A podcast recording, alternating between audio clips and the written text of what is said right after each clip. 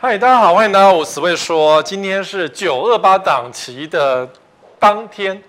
好了，今年可能也没有什么九二八档期，因为我们讲档期呢，我们讲的都是因为它放的比较多的价格，什么中秋节嘛，然后教师节，教师节听说也没放假，对不对？然后拿什么档期呀？嗯，想一想，武汉肺炎你去看个房子就会中奖，很恐怖，没有档期啦。不过呢，我们讲。还是想到一个主题，我觉得蛮有意思，叫做养套杀的开始。因为有时候你会觉得说，哎呀，中秋月饼比较好吃，哎呀，不瑞家的比较赞。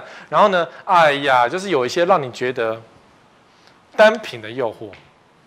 单品是什么？就是有一些让你觉得好像这个东西很棒的样子。比如说像这个 SRC 啊，钢骨钢筋混凝土大楼。哈，所以有些人觉得说，你看这种钢骨啊，跨起来哦，那。这么粗，感觉就很棒。然后一般的那种大楼是 RC，就是那种钢筋混凝土，那个很普通，就比较烂，就会觉得说啊，只要是那种钢骨，看起来房子就比较高级，比较好，比较贵，住起来比较安全，什么等等的。那不管说你今天是建商的预售屋的销售，还是房仲端的中古屋销售，只要你有什么 SRC，你有什么特殊的制震工法。都会写进去，所以让你会觉得说这个房子应该要加价的去购买，让你觉得好像以后就比较值得。可是这样子吗？其实 SRC 我个人没有很喜欢呢。这盖好就长这样。你说所谓哥，这有什么问题？我带你看，天花板就是一片一片，有没有？然后呢，SRC 有一个特色，就是这个梁超级的粗，所以你看这个梁，它底部到这，对不对？对过去是不是到大门左右？有没有？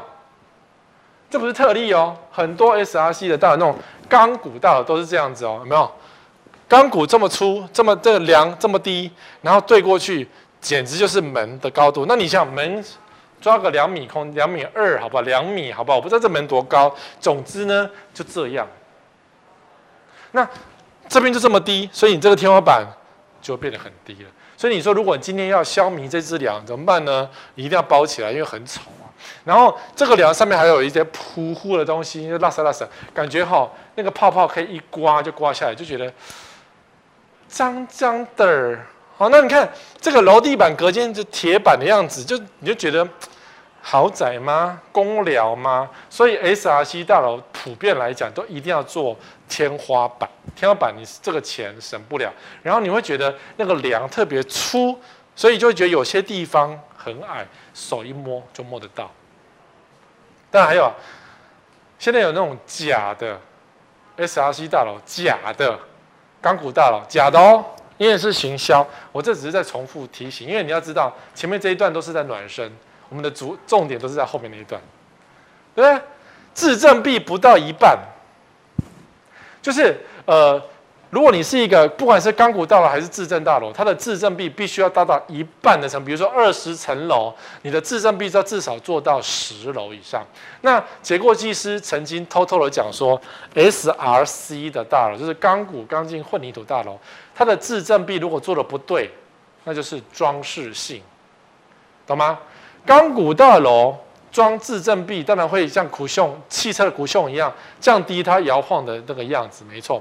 那那是钢骨大楼，可是如果是 SRC，就是钢骨钢筋混凝土，它是硬的。这时候你装那个制震壁的效果就没有这么的多了。那有些要求的建商，我以前看过一个在桃园，它的自振壁只用了两片，在一楼做装饰墙。然后呢，他用了两片制震壁，就开始用力的写广告，说我们这个是制震大楼，都快笑死了。两片能有什么制震效果？那个连降低任何摇晃的程度都没办法。所以有一些是那种假的制震大楼。那你这时候你买钢骨大楼就很惨哦，就会很甩哦，因为钢骨是软的哦，就很甩哦。RC 呢，就是钢钢筋混凝土大楼是一般的大楼，地震来说，因为它是硬的嘛。所以可能就没有这么的甩。那如果你今天是钢骨的话，就变这样。所以你需要那个自震臂来这样减缓一下。哦，所以有些办公大楼它是钢骨大楼，它的自震臂如果已经用的不好，或是以前只有用个两根的话呢，你上班只要地震都会甩的乱七八糟，会非常的晃，咔啦咔啦响这样子。好，隔音超差，这不是我案例，我有朋友，他买了一个钢骨玻璃帷幕的大楼，然后他说呢，他进去那个房子交屋的时候，他差一点没有傻眼到，因为他从他家的地板可以看到楼下的地板，就是外角这边有这个照片，外墙衔接有没有？不是那个玻璃帷幕吗？然后地板衔接吗？然后他站在那个窗户旁边往下一看，因为建商没有封好，他可以看到楼下的人在看他。吓死了！因为有些建商真的他不乱做一通，这时候你买的话，你就隔音非常的烂，天花板很低，这没有办法，因为感觉这边很高，可是这边就会非常的低，就会有高高低低的状态。当然这边可以拉得很高，没错了。但是呢，这种消防管线啊，什么管线都舍不得，因为钢骨大楼说烧就烧，有时候可以超高大楼到什么五六十层的、七八十层的，有没有？那种的。那种的消防，它的洒水只能靠这个云梯车上不去，什么呃灭火器喷不够，所以只能靠顶天花板的洒水，所以天花板就会比较低。好、哦，所以不要以为钢骨就是好的，就是你看到什么钢骨自证大楼，那你要想它自证什么东西呀、因为很多都只有广告名词而已，建商就是这么的黑心，放个两片就叫自证大楼。放个一根钢骨就叫钢骨大楼，就骗你说，呃，SRC 比较贵这样子。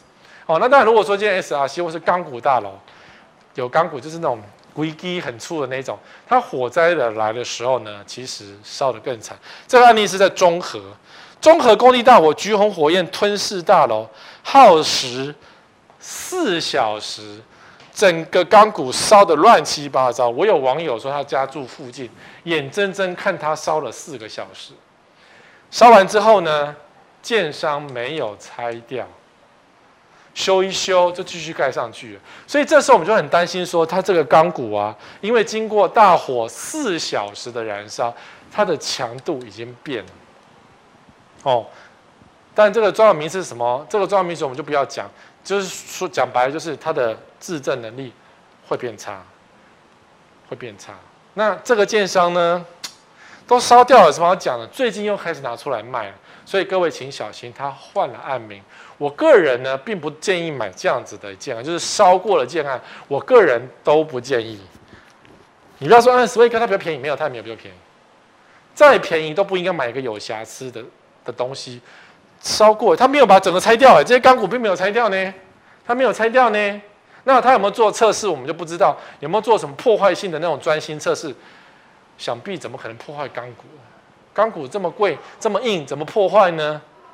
所以我个人觉得还是不要碰比较。你花一千万、两千万买一个有瑕疵的东西，你头壳坏掉了，哦，懂吗？然后当然这个建案火灾的新闻非常少。想必也知道嘛，对不对？建商花一点功夫，心花一点那个心力，把一些新闻拿掉，也就是了，你就查不到。然后他又换了一个案名，他以前叫那个 A，现在换一个 B，你根本不知道这案子在卖。行的哦，我想综合人都知道，要不要写一下？嘿嘿，帮我写一下这个案名哦。你们都知道对不对？我相信你们非常聪明哦。再来，这个真的是养套杀哎。前阵子又上新闻，开放空间绿意盎然。但我放的这张照片呢，是开放空间的极致。这个广场并不是中庭花园哦，以前更夸张，现在都是因为被大家机车的上过新闻，爆了很凶悍之后才比较收敛。就是这个是一个社区，这两栋这里有四栋大楼。张惠妹曾经住过这个社区，这个地方是开到开放空间的走道。有一段时间呢，两边都有驻卫警站着，然后你任何人经过这个走道，驻卫警就问他说：“先生，你来干嘛？”懂意思吗？这不是走廊吗？为什么你要问我？关你屁事啊！这时候你就要回答：“关你屁事啊！”就好了。你要客气一点，就是“关你屁事啊”就可以了。这个走道看起来就是本来就是你可以走的，这叫开放空间。我们有个法规是这样，就是为什么有开放空间呢？因为现在公园越来越少了，那你把公园盖成房子，就更没有公园绿地了。所以呢，有个法规叫做开放空间奖励优惠，也就是说，今天你只要把一楼开放出来，那就给你奖励。那奖励谁拿走？建商拿走，对不对？那建商拿走，那开放空间要开放出来，因为要需要公园给大家用嘛。那你如果你想一想。就好事来说，那一般的市民就可以在这边的看起来像公园的地方休息、骑脚踏车、玩游戏都可以。烤肉不行，好，可是呢，呃，豪宅还是继续住着没有问题。你看豪宅也有这个，他要做大门关起来也是可以。那这一块他必须开放给大家，那这样子信义计划区就多了好多公园，也是不错。好处是这样，那坏处就是呢，这一整片地是他们的土地，他必须要公开给大家用，就会不爽。就北宋，管理是我在管理，就你这边给我吐痰，这边尿尿、大便、遛狗，那我们豪宅颜面往哪摆啊？对不对？就会有这种感觉。那住户就觉得，哎呀，这是我的地耶，然后我要关起来，我这边看你，哎呦，对不？我们家的中庭就要给你看，所以开放空间，建商就很坏啊，他就把那个奖励赚走，然后就是麻烦丢给住户啊。当然。这个案子也是蛮乐色的，就是这个房子盖好之后呢，你看看起来绿亚呢，它是办公室，一般事务所。那刚盖好是这样，我不知道它现在变更，因为现在是可以有条件的变更，我不知道它有没有变更过。总之，它是一个办公室，然后现在不知道变更过没，可是它也是一个开放空间的案例。开放空间什么意思？就是它这个建筑物的四周看起来像公园的地方，你看这个。房子外面是它的中庭，它的那个前庭后院用一个栏杆围起来，感觉好像很正常，对不对？看起来是很正常的一个开放中一个庭院的感觉。结果你看这个东西，这是他自己放的，建筑物是红色的、绿色的，全部都是开放空间。也就是说，这个公园这个是违法的，他不能够把这个围起来，任何人都可以走进去摸这个树、摸这个花，坐在这边吃饭喝酒。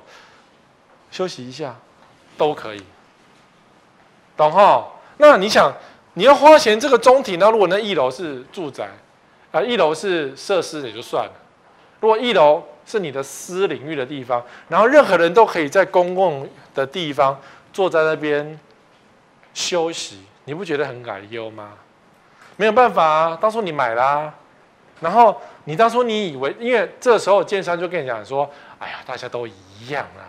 全台北都这样了，开放空间嘛，就是看起来很漂亮啊，彰显你家的豪华啊，对不对？新北市有一栋就很衰，这一栋远看密密麻麻，像是那个符咒大楼，上面好像写心经，有没有？结果呢，细看就变成防台设施、防台设施、南模防台设施、南模防台设施，全部都被写成防台设施、防台设施。要挟我就恐怖，你们家一楼变成防台设施咒。对？那这里是开放空间呢、啊？这个设计上就是一楼，对？这种罗马列柱什么鬼？可是这个要全部把它打开来，任何人都可以在一楼进出。所以曾经也有人蛮无聊，可是是他的权利哦，其实是对的。就是哎呀，外面下雨了，我要到里面可不可以？可以。我可不可以骑脚踏车？骑脚踏车可以。这是他的大厅哎，对。因为当年呢，建商呢以为没关系，于是他四周全部弄了大玻璃或者什么落地窗，全部把它包起来，然后要收起来，自己偷偷用，偷偷给住户用。那但住户其实当初买房子的时候眼睛没看清楚，就买到一个有违建设施。因为后来新闻一报，像这个社区，整个一楼大厅被拆得烂烂，原本是落地的大窗，当然这是二次施工违建了。然后违建之后呢，就违建嘛，所以政府说你没有拆，你给我拆掉，不然就我去拆。所以后来政府就全部把它拆了，拆得烂烂的。我有一段时间常停在附近的停车场，就是这里面是看起来像大厅的空间，对不对？不是，这是开放空间，任何人都可以在这边进进出出。任何人哦，外面下雨，你看刚刚就在下雨，你可以躲到人家的一楼的室内里面去，情何以堪呢、啊？真的会有人躲吗？会，公园很少嘛？那你说住户怎么办？我们的隐私怎么办？没有办法。当初你买房子的时候，他就已经写很清楚，这叫开放空间，你就必须要开放给外面的人使用，然后建商赚走这些容积跟奖励。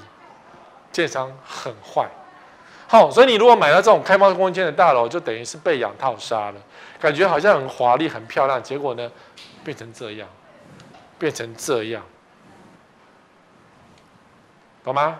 所以你看啊、当初这个信义之星这个建商就很聪明了，他没有用很奢华的东西，这个铺面并没有做室内的感觉，而是他知道他在想说，这是豪宅，万一有一天被机车的时候，我的开放空间是要开放还是不开放？于是他选择看起来像一个户外的地方的一个设计，就是万一被机车就没有问题。果真如此，他们真的被机车，所以他们就是两边本来只要做一个警卫就好，现在两边都要设警卫。出入口的话就要说什么巡逻哨什么，就变成两个社区，一个案子变成两块社区，就是这样。那住户呢？没办法，谁叫你要买，对不对？做总比总比这个好，总比这个好。我觉得这个最荒谬。但，这个是一片一片的板子，你还可以收起来。他们就是这样，嗯，我收起来了，我违建呢，要打开，我要打开啦，我要关起来啦，我要打开啦。那住户气死怎么办？你只能跟建商提告，不然怎么办？可是呢，跟建商提告，建商又说开发空间就是这个样子，所以就像这个社区就会很衰。本来一楼冷气华丽的什么社区挑高大厅，就变成社区开放空间。对，因为设计就是这样啊。国宅一楼也是开放空间啊，可是国宅没有这违建啊，任何人都可以经过国宅走来走去啊。有些人还在国宅一楼。卖卖小贩之类的，就会变那样子啊。那这个怎么办呢？无解，你只能够把把它当做开放空间。因为像这个新版社区有六个是违建，其他有人乖乖做，对不对？就该开放就开放给人家用啊，你干嘛包起来呢？因为你不要去赌一把，所以你被养套杀了吗？还有一种是这个小问题，可是却是养套杀的开始。阳台统一外推或是阳台加窗这件事情哦。所以哥，这么鸡毛蒜皮的事情就不要讲了吧。可这件事情呢，对于永和水族馆社区来讲，永远就像一个没有办法揭开的遮羞布，真是没有办法。你看，它看起来好像没有问题啊，但是呢，它曾经就是一户被罚一万，然后呢，立委官呃议员还立委还是什么，不知道有没有官说。总之呢，卡在这个违建之中，到底要不要罚？到现在我还是不确定他们到底现现况如何。但是他们就是一个违建统一、统一违建的社区，就是你看看起来好像没有问题，对不对？弄好，对不对？其实它就是阳台加上窗户，本来都阳台加上窗户，就变成统一外推了，感觉很整齐，就全部都是违建。那其实你把那个窗户拆掉就好了，没错嘛？对。你把窗户拆掉了就没事，他们就不想拆，你都没送。那你要告建商是你的权利，你就去告，没有关系。可是呢，水族馆就成为永和最有名的一个违建社区。你看我都讲出口，那你说你今天你住哪里？嗯，我住水族馆。啊，你们家被拆了没？嗯，我不知道，就只能这样子。那当然呢，阳台加窗不是什么大问题，可是其实它就是一个违建。它就是违建，违建就是说拆就拆的啊。那你说建商主导这件事情，让住户以后很难做人，到底是丢脸好，还是被拆好，还是罚钱好？现在还是有建商光明正大在做这样的事情。这是淡水的一个建案，它的阳台一样是直接加了窗户。然后呢，就是后来把这张照片放到网络，因为这是他们的网络广告。然后我就觉得，天哪，这个建商有没有脑袋？怎么叫卖房子嘞？你阳台加窗，你说冷气在这边，然后室内这一节阳台就会很闷啊。那你加窗不是只是昭告大，等于昭告大家说我们家是违建吗？你说十位哥没关系，我们把窗户拆掉就不是违建了。那你拆啊，你整天就是一样啊。我来检查了，拆掉，呃，没有拆掉，呃，拆掉，烦死了。你放唐镜啊你，就是你就是违规啊。那到时候建商如果搞错误怎么办？他说搞你嘛，就整天就说，哎呀，我去报警说，不是我去报拆除大队，说我本社区有违建，你敢吭声吗？他直接拆你家，因为那房子是他卖的，这个窗户是他家的。这有人这样卖房子的，那你说，死威哥，阳台加窗有什么了不起的？他是违建没错，可是没有什么了不起啊。这件事情到了台北市就不一样，台北市呢，柯 P 有无违建证明，当年。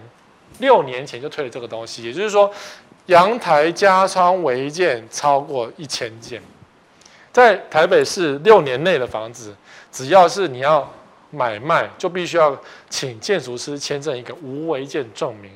那如果你有违建呢，就要被拆。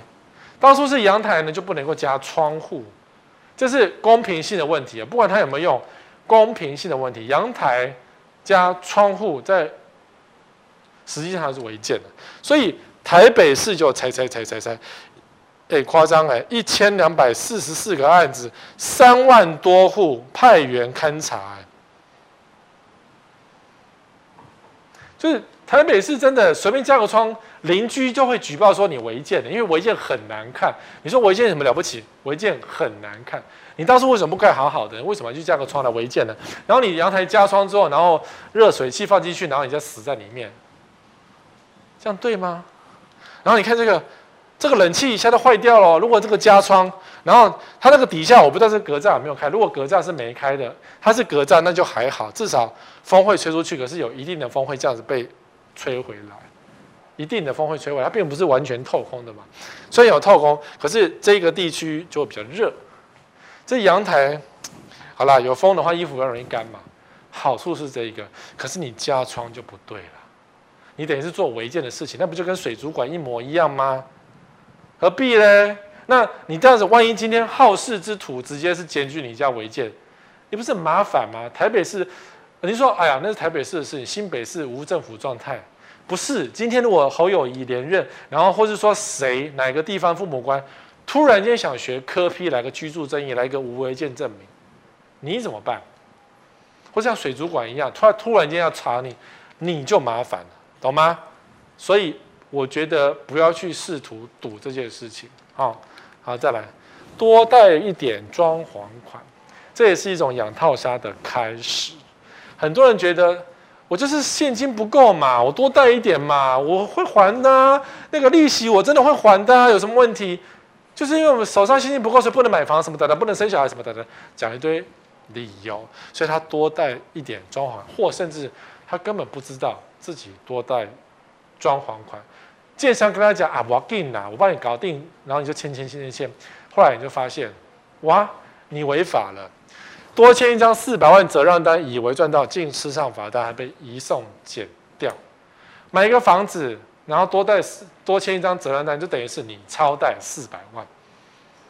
超贷四百万最严重是什么？关三年。他移送减掉，你觉得房子没多少钱，是？两千四百万呢？这是一个建商弄的，建商弄的两千四百万的房子，多签一张四，你以为没什么吗？最严重就是关三年，使公务人员记载不实之罪，然后还有超贷。好、不要乱签责任单呢！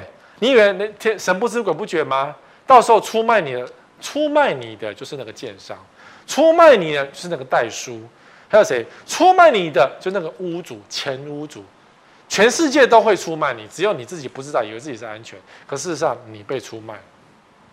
所以这种责任单真的不要做，你也要以为不要以为乡下做无人不知，结果全世界都知道，你就不要跟人家吵架，吵架你就被抓去关。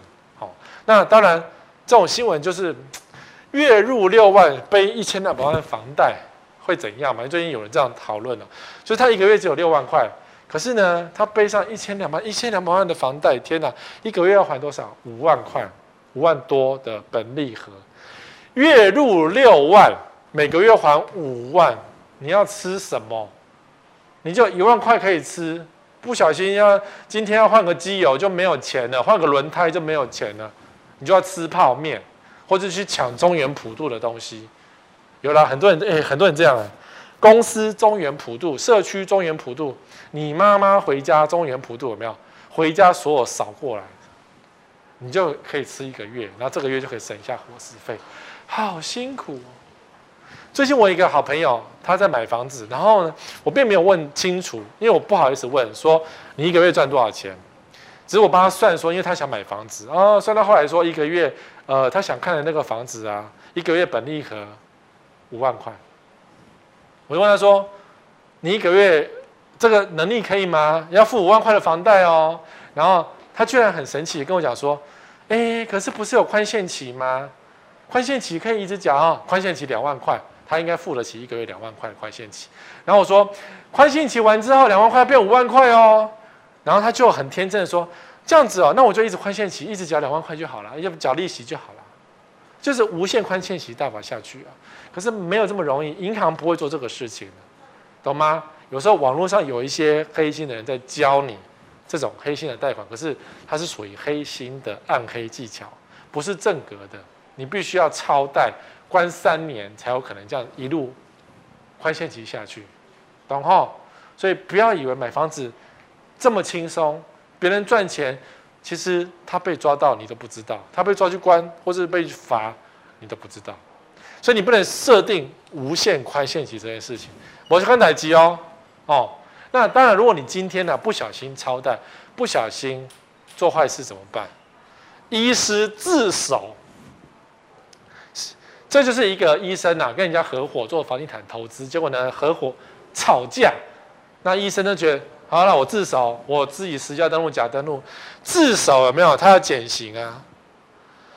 多少钱？没有多少钱，一千两百一十五万的，一千多万呢，就要买一千两百万登录一千五百万，多三百万超贷，然后呢，怕东窗事发就自首减刑。对啊，自首真的可以减刑的，别人关关三年，你关两年，少一年，然后你只要关一年就可以出来，或者是说罚一罚钱了事，自首嘛。是我错嘛？我不小心嘛？我以为那个是没罪，就后来发现有罪，然后我自首嘛。讲白就是投资客吵架，自己人出卖自己，纵使他是医生，那不气了了，对不？不，不要以为跟你合伙是一个好朋友，然后是你的什么生死之交，到了生死关头的时候，出卖你的绝对是你的好朋友。我们身边有太多这样的例子。跟好朋友一起投资，结果最后好朋友说：“嗯，我缴不出钱了，我不要缴钱了。”你就只好把那个房子吃下来。谁管你是不是吃泡面住豪宅？他就一脚把你踢开啊！嗯，我们没有钱呢，你怎么办？你只好吃下去啊！你能怎么办？对不对？所以，如果你今天是超贷啊，跟建商买房子的超贷，建商就会这样讲，他就不帮你修漏水瑕疵。这种，你家窗框漏成这样，他就不帮你修。为什么？哎，你超贷哎。他动不动就提，哎，你超贷，你违法，我如果跟政府检举，你就关三年了。我有律师团了，你是小虾米啊？我蔡小丽哦，你敢跟我要修漏水？你们瞧瞧，你也不掂掂自己的斤两，建商绝对会这样子说。那些当初很和蔼的那种、很漂亮的、有很大事业线的人，通通就变脸，变成恶魔，不会吗？很多人有，你只是不敢讲而已，随时威胁你，动不动经过你家，哎。十位先生，你们家你违你超贷哦，看到你，嗨，十位先生，你超贷哦，你嘴巴给我闭上，懂吗？然后呢，你就当不能管理委员，你想要居住正义，你想要让社区更美好，你想要点交认真，因为你超贷，建商就说哦，你当什么管理委员啊？你给我下台辞职，不然我就说你超贷，很烦，对不对？是，就是这么烦，要你帮忙当内应，我靠，这下你完蛋。你变失败了，你变建商派了，你只是想好好住个房子也吗？也不行，你只要超贷，建商就会干这些事情。因为我有很多网友就是在做这些事情，然后他快受不了崩溃了。那不是养套杀吗？是不是？超贷很好哦，超贷可以多贷一点，你口袋只有一百万就可以买房子了，懂吗？你就变这样，我没有恐吓你，我在说事实。所以有人很喜欢买预售屋哦，就觉得付款轻松，买起来很爽。你看，一个一千万的房子，定金二十万，签约金五十万，所以你加起来你只要七十万就可以买一间房子。那你觉得哦，我今年发了一点奖金，我之前存了一些钱，我终于存到了一百万，我可以买一间预售屋，可以。所以你付了七十万之后，发现哇，靠北开工款要付五十万，跟你妈借，所以你就跟你妈借五十万。然后不是一百万吗？三十万，三十万买车去了，然后还要分期付款，然后呢？好了，我们认真工作赚钱好不好？工程期款八十万，大概是两年内付光，所以这个部分可能你就砍得内都还可以过得下去，因为工程两年嘛。好，然后呢？结果最后贷款七百五十万，交屋款出不来，交屋款五十万，你就没有钱了，你工程期款八十万砍不得内都，然后武汉肺炎一来，就你要被。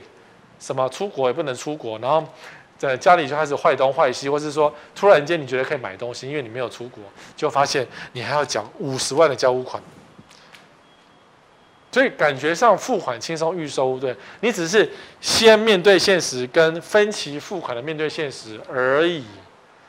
不要以为预售屋就是你买得起的证明，不要傻傻。很多人觉得，哎，预售不是十八万可以买房子吗？建商广告写自备十八万买三房，自备十八万买两房，什么独立新生活自备十八万，你就觉得一坪十八，那不是一坪哦，十八万掏一掏就可以买房子，哪有这么容易呀？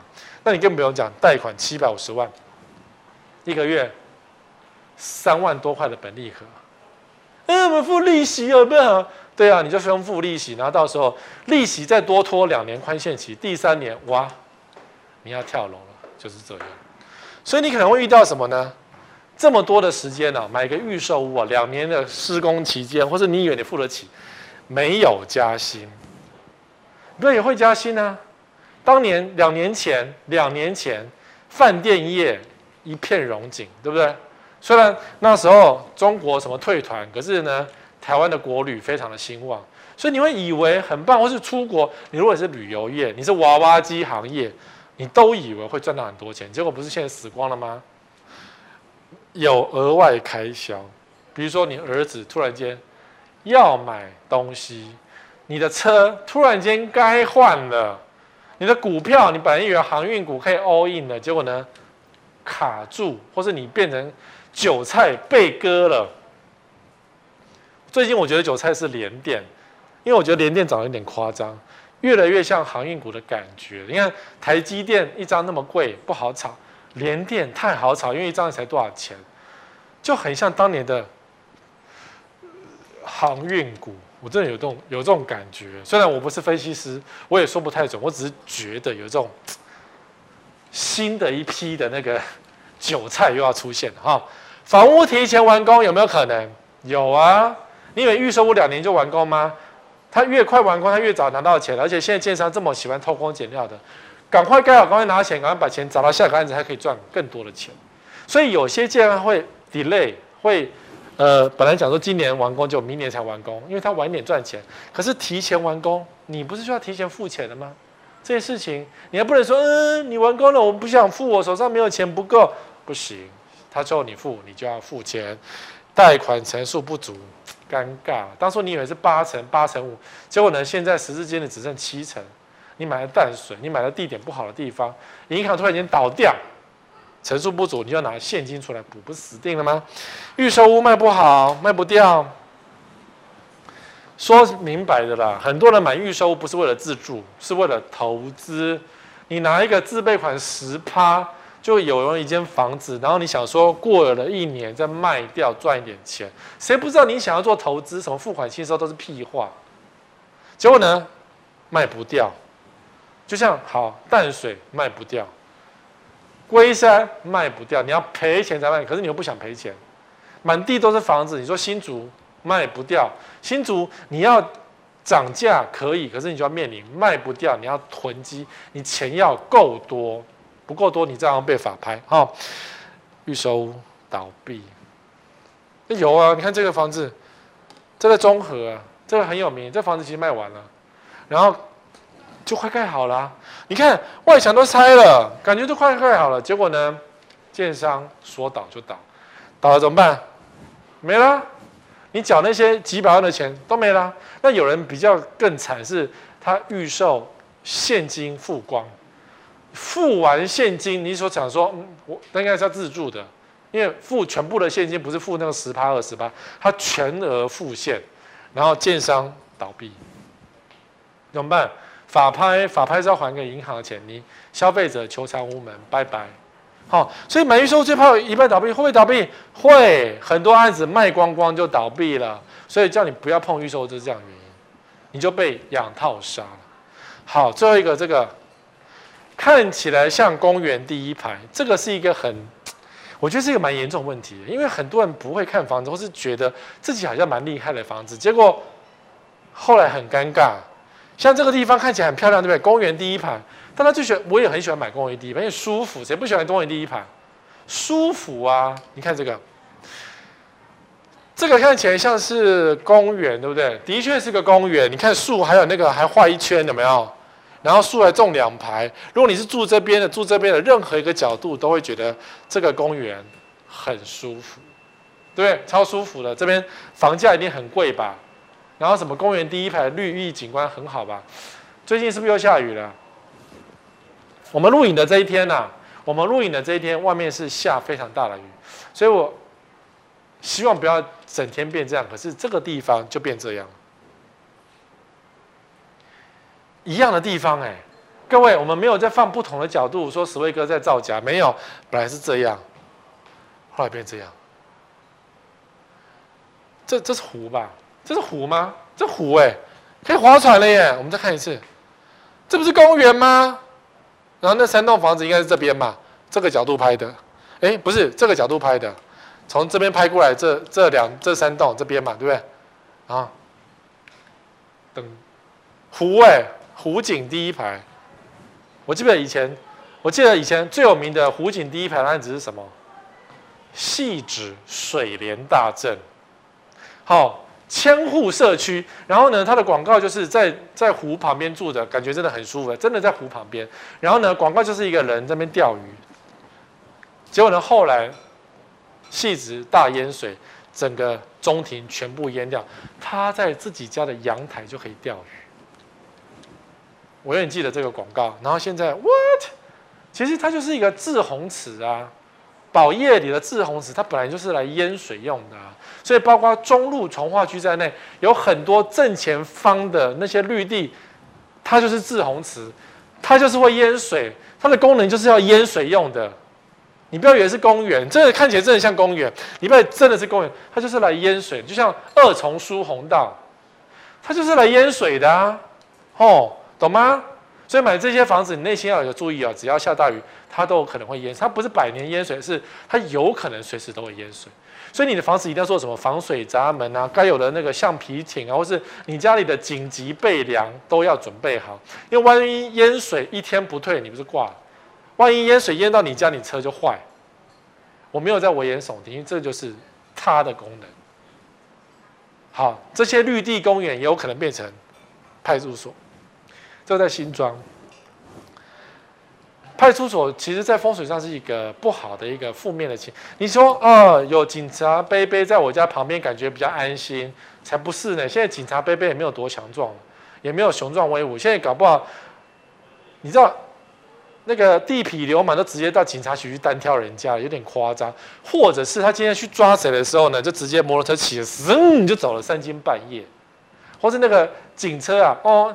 就是呦呦呦呦就走了，惊心动魄。有时候在深夜的时候听到这些警车出动，真的觉得哇，哪里又出现大事情？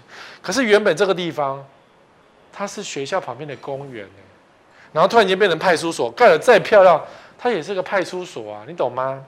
所以你的公园可能就变成派出所，除了淹水，派出所，还有你的公园会变成别人家的房子。这个地方在永和，这一条这么小的一条，我们家旁边有一个是这样，你觉得这么小，就是放车子而已啊？你可能来停个二十台车，还可以赚点租金，对不对？你可能会这样想，就所以你这这个是真实，是这一整个社区的人在控诉的，就是当初在卖房子的时候，建商说这个就是一个公园而已，这样子，所以你不用担心。哦，景观很开阔，永和已经很挤了。哦，我们怎么可以说盖就盖这么小？怎么盖房子？他们就这样讲。结果呢，后来这一条长长的一条就被盖起来，所以中低楼层全部死在这边。这这这个变纸片屋没错啊，我忘了放纸片屋的照片了。纸片屋是它蛮薄的，非常的薄，然后就耸立在这边，所以你不要以为前面这一块是绿地。结果是盖起来，不止这个社区是命运多舛，舛到个极限哦。前面是被盖起来，后面呢，你以为是景观第一排，对不对？看起来是景观第一排，结果这一块停车场本来是停车场，后来被别的建商买走了。所以以后这一栋房子，这个停车场如果盖起来，你的河景第一排都 all UK 啊，那么 no 损，很衰哦。然后后来我去查 Google 这一块。还没有盖。我相信可能是附近的政治势力，或是发生什么事情，那它到目前还是目前为止还没有盖。因为我也查不到有河景第一排的案名出现了，所以暂时还是停车场。但是这一块是建商买的，他随时说盖就可以盖。那这一块更衰。真的不见了，这个是板桥的巨蛋花园广场，就是旧巨蛋。当初讲的是河景第一排，没错。那时候我我木板桥，我当然知道啊。结果呢，河堤本来在这边的哦，长江路就是巨蛋是河堤第一排。结果后来呢，说哎呀，我们前面那个河也没有那么大需要，就是河堤跑到这里来。所以原本是河堤第一排，居然被弄出一个重划区，叫江翠北侧重划区，有够衰吧？你根本就不知道啊，因为当初真的这边有河堤呀，然后突然间变江翠北侧从化区，这边的房子一栋一栋的盖起来，所以巨蛋花园广场的 view 就会被一栋一栋的挡住，是不是养套杀？如果你知道的话，就是养套杀，因为一个从化区啊，一个从化区绝对不是突然间宣布的，是它一定有经过公告、附近的那个民众讨论什么等等等的程序，做了一二十年才会出现的。所以，如果你今天不查，或是今天销售人员跟你说谎，你就被养套杀了。好，你们觉得房地产非常的险恶？希望这一个小时，这个四十分钟、五十分钟的养套杀，你不要被套了。下礼拜同一时间再会。